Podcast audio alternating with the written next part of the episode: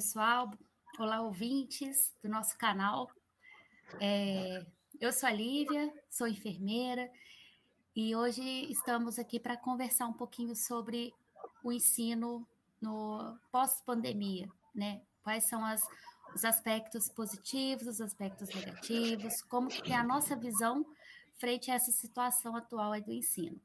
Hoje vamos conversar com as, com as enfermeiras Jaciara e Priscila e com a advogada Carolina, falando brevemente sobre essa situação. É, sabemos que o Brasil hoje está enfrentando uma crise sanitária, uma crise econômica, não só o Brasil, como o mundo, né?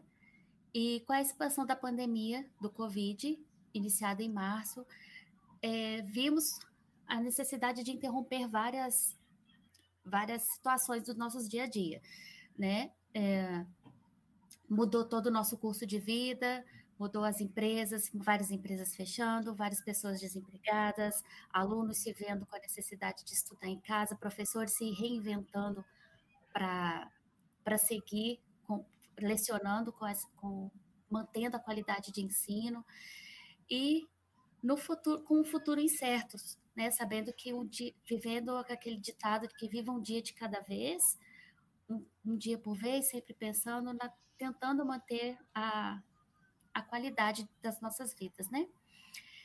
E dentro do, do assunto de hoje, a educação, que uh, antes já era uma, um assunto polêmico, frente com as, com as necessidades dos alunos, hoje é um assunto ainda mais polêmico por conta dessa necessidade das aulas online e a falta do preparo de ser tudo, ter ocorrido tudo de forma abrupta.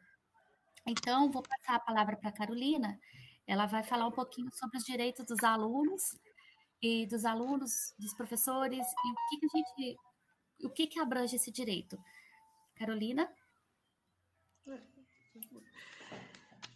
Pois é, né, Lívia? Bom dia aí, Jaciara, bom dia, Priscila. É, a pandemia, ela chegou, né? Pegou todo mundo de surpresa. Como a Lívia falou aí, a economia mundial, ela foi afetada as empresas tiveram que fechar as portas, contratos foram desfeitos, trabalhadores ficaram sem empregos e com as instituições de ensino presenciais não foi diferente. As instituições, elas se viram aí de um dia para o outro obrigadas a fechar as portas para os seus alunos, mas tiveram que se adaptar de forma brusca e repentina para fazer com que esse ensino continuasse chegando até seus alunos, né? Que chegasse até as casas dos alunos, porque o ensino não pode parar. Já que a nossa educação, já que a educação, ela é um direito fundamental previsto na nossa Constituição Federal. Então, os professores eles tiveram que se adaptar às formas digitais de trabalhar, de ensinar e de avaliar. E os alunos é, tiveram que aprender a estudar de um jeito diferente, né? Aprender a interagir de forma diferente e principalmente de se organizar para conseguir aí é, estudar, né? Para conseguir é, acompanhar o conteúdo do semestre. E aí, uns em maior grau, outros em menor grau, mas todos tiveram que se adaptar e se adequar a essa nova realidade do ensino à distância. Mas, é, apesar dos esforços aí de todos os envolvidos, nós sabemos que não está fácil e que no futuro nós veremos essas respostas do que nós estamos passando aqui. E a realidade que eu consigo visualizar é que muitos estudantes ainda possuem dificuldades de acesso à internet. Muitos outros, eles não contam com a disciplina para se dedicarem aos estudos. Por sua vez, aí os professores, na maioria das vezes, eles se veem sozinhos na sala de aula virtual. Não há qualquer interação. As avaliações passaram a depender exclusivamente da dedicação e da vontade do aluno, porque elas são de consulta. Né? Uhum. Então, basta a dedicação do aluno. E aí, será que eles estão se dedicando? Será que eles estão sendo realmente preparados para o mercado de trabalho? com o ensino desta forma? É, é, então, assim, o tempo, a gente vai começar a ver os resultados disso que nós estamos vivendo. É, a pandemia, ela nos mostrou que na educação, nada substitui as atividades presenciais e o professor, e que nunca foi tão necessário saber sobre usar as tecnologias. Então, eu acredito que a crise tenha fortalecido o papel do professor, que anda tão desvalorizado, e tenha preparado ainda mais a população para a era da tecnologia, que é o futuro, né? O futuro foi adiantado pela crise do Covid. É dessa forma que eu consigo visualizar. E que, assim, as voltas às aulas presenciais, elas não têm uma data definida. Né? Então, acredito que a tendência na educação pós-pandemia seja um ensino de forma híbrida. É verdade, Carolina. A gente tem observado isso mesmo, que há uns anos, não sei exatamente há quanto tempo, nós tentamos é, juntar o ensino presencial com os ensinos à distância nas universidades, né? Com, a, com as aulas EAD. Atualmente, a legislação diz, da, do MEC, se eu não me engano, fala sobre é, a grade curricular 30% aulas EAD e o restante como aulas presenciais. E nessa pandemia a gente viu foi uma reviravolta, que se viu sim, a necessidade sim. de 100% de aulas online, né? É, mas muito bom, esse, muito interessante essa parte do direito também, da, da direito do, do aluno, né, da, e das escolas, visto que a gente tem essas mudanças tão bruscas. É, Jaciara, Priscila, vamos discutir um pouquinho aí como que, que vocês acham, né, dos aspectos positivos, negativos, o que, que vocês acham também sobre o déficit a longo prazo, o que, que isso pode impactar nos profissionais que estão saindo das universidades agora no futuro, né? Muitos formaram estão com uma formação agora, né, no final desse ano, outros tiveram que prorrogar para a formatura ano que vem, outros, alguns cursos também é, anteciparam a sua, o seu, é, a sua formatura, né? E o que, que vocês acham desse, desses aspectos? Bom, Lívia, é, primeiramente, acho que estamos é, como que eu vou dizer? A pandemia mudou a vida de todo mundo, do, igual a gente, a Carolina falou, tanto dos professores quanto dos alunos, mas a gente também não pode deixar de ver o lado das instituições. Eu andei fazendo umas pesquisas para a gente poder fazer esse debate mais um pouquinho mais bem embasado e na, nos artigos que eu li, eles falam muito a respeito das da, da, estrutura mesmo que as instituições estão tendo que investir e melhorar para poder oferecer para os alunos essa educação à distância, que muitas delas, às vezes, até já tinham a educação à distância. Então, assim, não foi tão difícil, não foi tão é, inovador, mas algumas nunca nem viram esse tipo de, de educação, algumas eram totalmente presencial.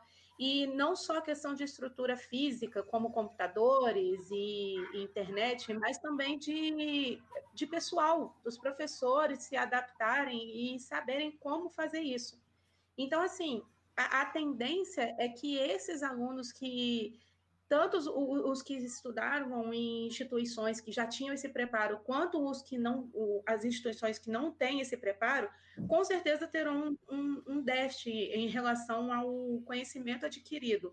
Não pode se esperar que ele tenha um, um 100% de aproveitamento, 100% de conhecimento daquilo que foi passado para ele, é, diante de tantos, tantos percalços. Mas também espera-se uma diferença, uma como eu vou, como eu vou colocar?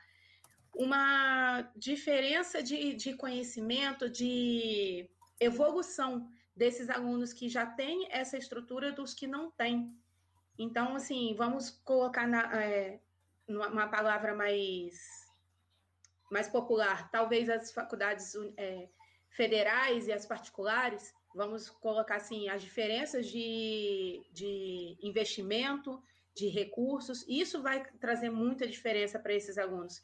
E aí a nossa preocupação é como serão esses profissionais no mercado de trabalho futuro. Será que vão ser pessoas que vão estar realmente capacitadas ou vamos estar formando profissionais é, incapacitados, despreparados, pois a realidade deles, onde antes era tinha o estágio, tinha o contato com o que era o, o, mundo real do trabalho, hoje não tem mais. Hoje é através de uma tela de um computador. E na maioria Sim. das vezes sem a estrutura adequada. Então, isso é preocupante. Uhum. Como vão ser esses profissionais no futuro que vão entrar no mercado de trabalho? É verdade. Priscila, qual é a sua sua opinião sobre isso. Complementando o que a Jaciara colocou, é, a pandemia escancarou mesmo a desigualdade social, né? Ela trouxe, porque quando a gente vai comparar a rede privada com a rede pública, isso ficou muito evidente. É, a, a, rede privada ela conseguiu, mesmo com dificuldade, se adaptar muito rápido, até porque ela já tinha inserida na sua grade curricular as metodologias de ensino à distância. A partir do momento que é, foi uma necessidade, né, da noite para o dia, de manter né, os direitos do, e o acesso do aluno ao ensino, é, a rede pública não teve a mesma facilidade para se adaptar. Então, será que de fato esse direito foi cumprido né, dentro da nossa Constituição para todas as pessoas e todos os alunos? A gente sabe que não foi dessa forma. É, quando a gente fala também um pouco aí sobre o papel do professor, eu acho que a gente, trazendo aí um pouco essa reflexão, nós estamos na era da experiência a experiência do usuário, né? E aí trazendo a experiência do aluno nesse modelo de aprendizagem e a experiência do professor. Muitas vezes o professor está dando aula para várias pessoas, mas ele não sabe de fato quem está ali, quem está engajado, se de fato né, a metodologia que ele está utilizando, ela, ela, ela traz o engajamento e envolvimento do aluno, refletindo um pouquinho sobre as nossas profissões aqui, né, enfermeira, advogada, é, a gente sabe a necessidade de complementar um modelo híbrido. Eu acho que a pandemia também ela trouxe para a gente um caminho sem volta. É, a gente não tem como mais voltar né, para o mesmo modelo de ensino. É, há uma necessidade de revisão mesmo da Constituição né, e daquilo que é acesso de fato, porque a gente voltar para a sala de aula no mesmo modelo de ensino, é, as pessoas não estão mais prontas para isso, né? É, é, claro que a gente tem aspectos positivos também disso tudo, porque facilitou é, no aspecto do deslocamento, por exemplo, né? As pessoas que moram é, muito distante da faculdade, eles conseguiram manter o ensino mesmo à distância, mas ele também trouxe a dificuldade com relação à, à interação das pessoas, né? Quando a gente fala de é, ambiente virtual e de, de, do momento onde você interage presencialmente, onde a gente cria cenários de simulação realística, e que a gente sabe que isso também traz ganho para o, o aluno. É, e trazendo um pouco dessa, dessa experiência de aprendizagem, é, estima-se que a gente vai melhorar a comunicação, né? A gente vai ter uma comunicação mais assertiva e mais objetiva porque também dentro da sala de aula, devido à, à interação, a gente gastava um tempo muito maior do que no ambiente virtual hoje. Né? O professor precisa ser objetivo, ele precisa passar o conteúdo e o aluno precisa receber essa informação e conseguir fazer essa construção no aprendizado.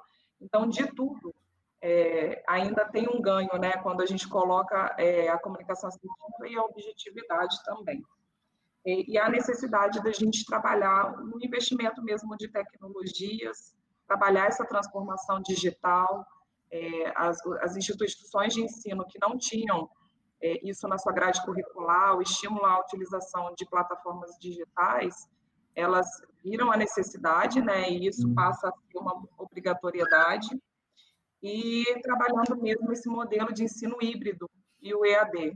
Né, é, não precisamos ser totalmente é, à distância, mas nem totalmente presencial. A gente percebeu a necessidade de trabalhar esse modelo híbrido e a gente conseguir é, trazer ganhos né, nessa experiência do usuário. Achar o equilíbrio, né, entre o híbrido e o, e o, é, entre o presencial e o online, né? Porque várias, algumas carreiras, mas principalmente as nossas da saúde e da, do, da, do direito, é o contato é, a socialização é muito importante, né? O, o, puxando um pouquinho para a área da informática, a gente precisa do toque, de conhecer a pessoa. O direito é a mesma coisa, a gente precisa ver a, a, a percepção do, dos juízes, a percepção dos, dos, das pessoas que estão sendo defendidas né, naquele momento. Então, assim, é, é muito. A gente, o futuro é achar o equilíbrio mesmo né? E a, e a inclusão de todas as pessoas, né? Porque hoje a gente ainda tem uma exclusão muito grande. É, Jaciara pedir para a Jaciara falar primeiro, depois Carolina, você entra com a sua consideração também. Lívia, é, eu concordo com a Priscila que a gente está encaminhando por um realmente um caminho sem volta para o ensino híbrido, híbrido. Eu acho que isso vai ser realmente uma realidade nossa, mas isso me preocupa muito em relação à deficiência de, de conhecimento, comparando essa, essa, esse déficit das faculdades que já têm uma estrutura e as outras que não têm. Não digo só faculdades, instituições de ensino em geral porque a gente, como você mesmo falou no início, a gente sempre teve a educação como um assunto polêmico, justamente pela falta de investimento, pela falta de, de estrutura. E, e como vai ser isso se realmente o ensino híbrido se tornar uma realidade do Brasil?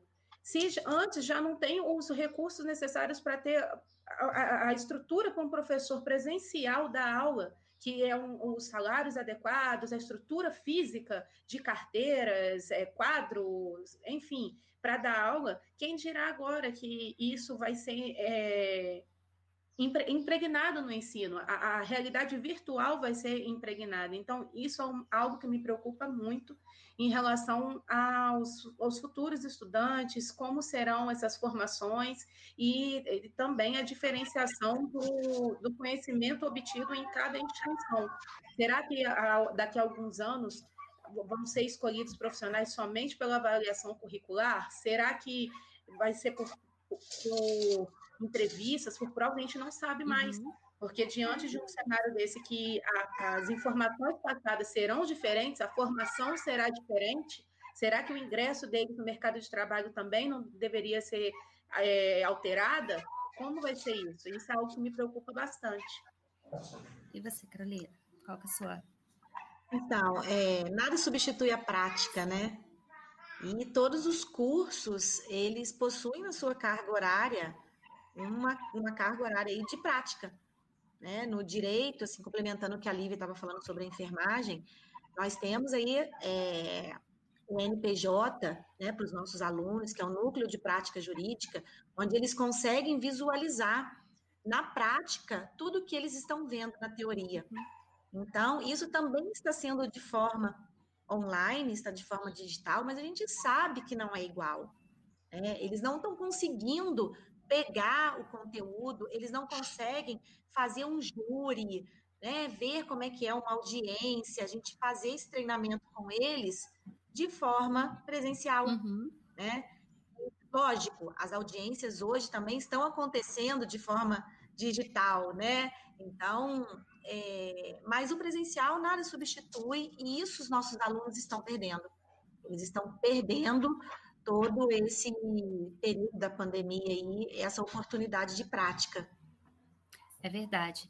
É, então, assim, a, a, preocupação de nós, né, de nós quatro, é realmente, assim, o, qual profissional que vai estar saindo para o mercado de trabalho no futuro, né, e no futuro próximo, porque pegou todos, todos os alunos, todas as, as, as profissões, então como que esse profissional vai estar saindo? Isso é um grande é uma, uma grande preocupação, né? É, profissionais sem a experiência prática, ou sem pelo menos um pouco da vivência prática, já entrando no mercado de trabalho. Então, assim, é, nessa situação, creio que exi, é, exija muito mais do, do aluno, né, dos professores, é, na facilidade para a passagem do conteúdo ser mais simples, de forma objetiva, como foi dito pela Priscila, mas também esse método de ensino exige que, principalmente do aluno também, de estar é, engajado no aprendizado, porque realmente a, a universidade nos dá uma base, na, e o futuro a nós pertencemos, né? Depois, depois da formação. Sim, então sim. vai depender dos alunos mesmo o que, que eles pretendem fazer com todo esse conhecimento adquirido e com facilidades hoje, né? Visto que temos YouTube, podcasts, uh, revistas online, livros, artigos disponíveis com muita informação. Então, é, fica aí a reflexão para todo mundo, né? Como ficará esses, esses profissionais no futuro?